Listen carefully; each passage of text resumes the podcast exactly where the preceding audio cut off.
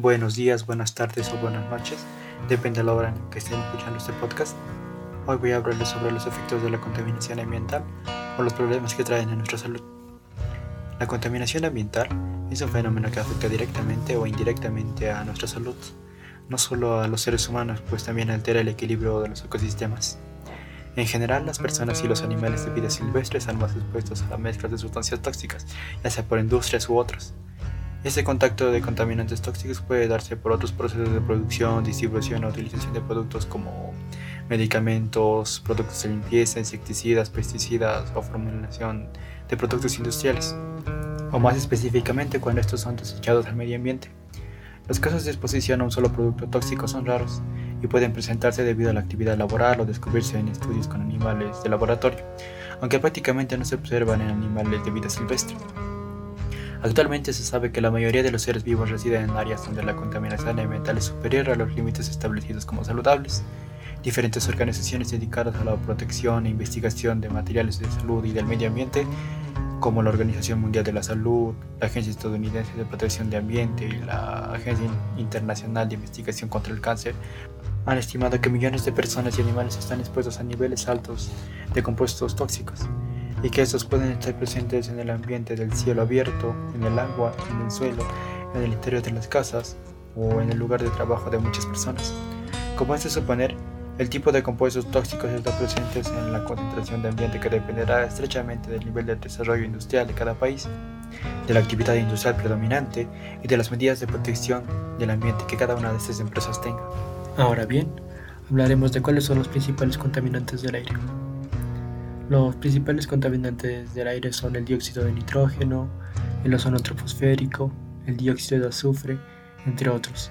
Todos estos agentes son originados, entre otros, por el tráfico rodeado de nuestras ciudades, las calefacciones, las industrias, centrales enérgicas, refinerías e incineradoras. Aunque en los últimos años los diferentes gobiernos han aumentado el control en los factores contaminantes a través de leyes más rígidas, y si bien es cierto que la calidad del aire no mejora del todo, como debería, y por ello surgen sufrimientos de efectos secundarios con la contaminación atmosférica de nuestra salud. Pasando al otro tema, ¿qué cosas conlleva la exposición de partículas contaminantes del aire? La exposición prolongada a partículas contaminantes del aire podría ocasionar infartos de miocardio, ictus isquémicos, insuficiencias cardíacas, el desarrollo de cáncer y alteraciones en el sistema inmunológico. Incluso puede prolongar alergias y problemas dermatológicos. Pues al otro punto. Eh, siendo poco optimistas, a través de la concientización y la formación de materia del medio ambiente, los ciudadanos cada vez más tomamos conciencia de cómo actuar frente a actores contaminantes y que han empezado a cambiar ciertos hábitos que llevamos desde hace años.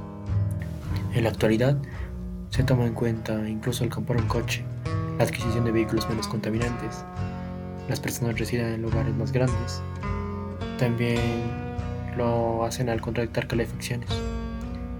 Entre la aportación ciudadana y el apoyo de instituciones se crea un futuro más alentador y positivo para nuestro presente. Ahora hablaremos de un poco de los consejos para reducir la contaminación del aire. Debemos reducir el tráfico motorizado en áreas metropolitanas, potenciar que el transporte público sea con vehículos eléctricos, potenciar el uso de bicicleta y el tránsito peatonal, reconvertir el concepto de transporte interurbano, el ahorro de energía de nuestros hogares y oficinas, la generación de electricidad renovable.